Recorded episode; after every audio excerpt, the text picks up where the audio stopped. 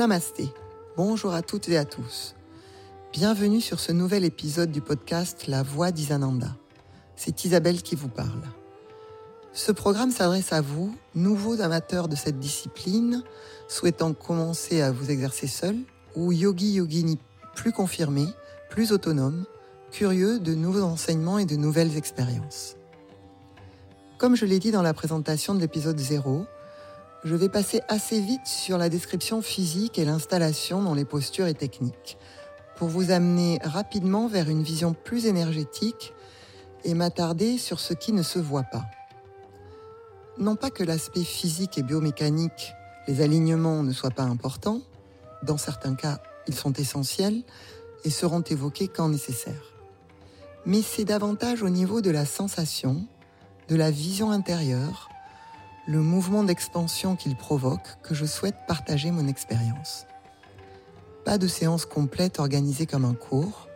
À chaque épisode, je vous propose une posture ou une technique de manière simple, courte, facile d'accès pour tous. À écouter et réécouter pour l'utiliser comme un outil, un support, une voix qui vous guide et vous accompagne pour aller, je vous le souhaite, un peu plus à chaque fois à la rencontre de vous-même.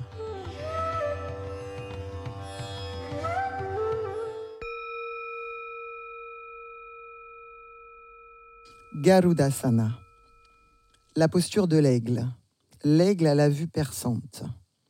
Une grande posture du Hatha Yoga traditionnel dont il est déjà fait référence dans certains grands textes du Haut Moyen Âge. Garuda c'est l'oiseau mythique, la monture de Vishnu, l'aigle.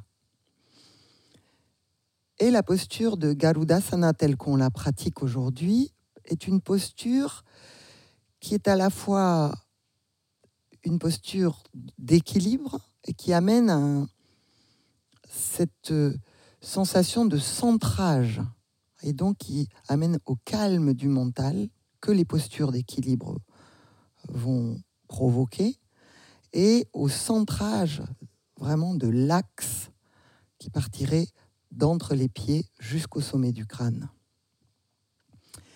Et pourquoi l'aigle, je dis à la vue perçante Parce que c'est en pratiquant cette posture que il m'a semblé, je comprenais pourquoi on parlait de vision de l'aigle qui voit loin et qui est précis mettons-nous en place pour expérimenter, vivre cette posture. Vous êtes debout, les pieds joints, à la fois étirés, présents, mais détendus.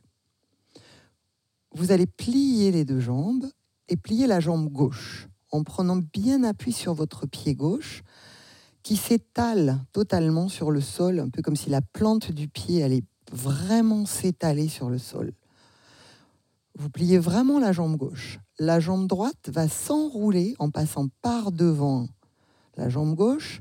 Et si possible, le pied droit va aller se crocheter derrière mollet, cheville gauche.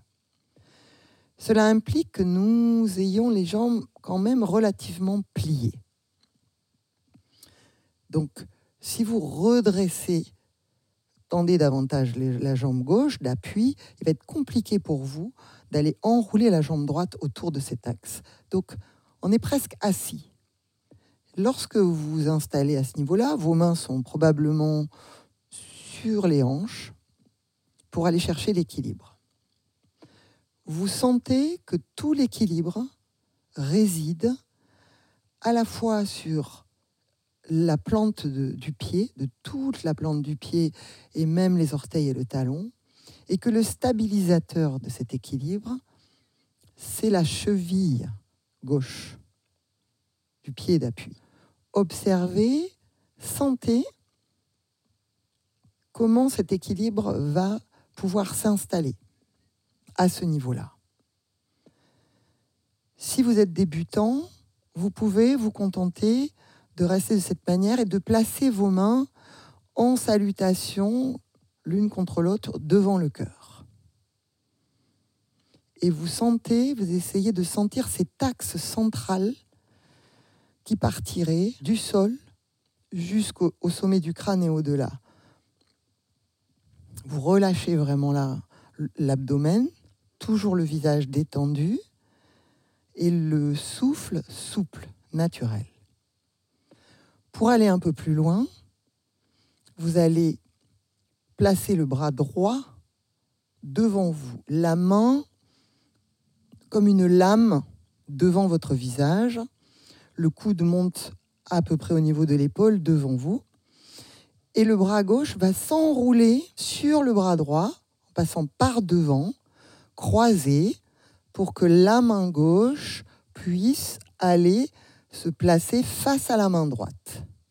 Volontairement, si ma jambe gauche et ma jambe d'appui et ma jambe droite s'enroulent, je mets mon bras droit en fixe et mon bras gauche s'enroule.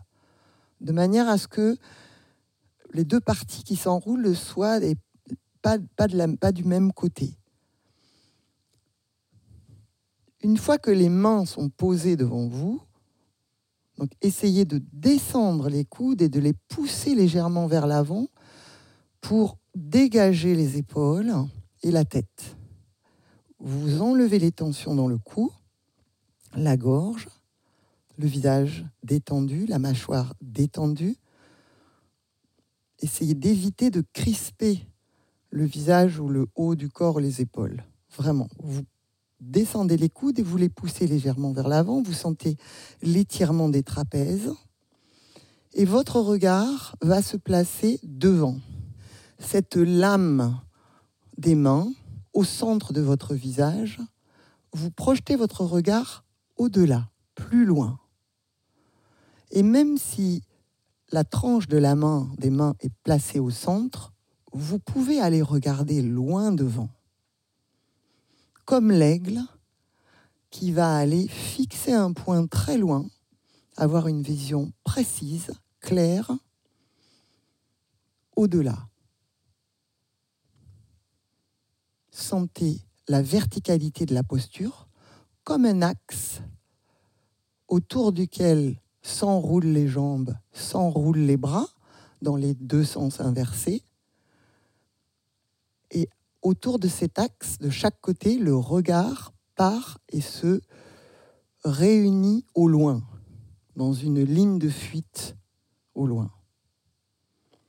Relâchez bien le ventre, Centrez votre respiration dans les narines, visage détendu. Percevez l'équilibre dans la cheville. Essayez de relâcher au maximum et de garder un mental très stable. Restez autant que possible, recommencez calmement si possible vous revenez les deux jambes jointes, debout, dans la posture de la montagne. Vous fermez les yeux quelques instants. Vous pacifiez la respiration. Vous sentez toujours cet axe central. Puis réouvrez les yeux et passez de l'autre côté. Prenez votre temps.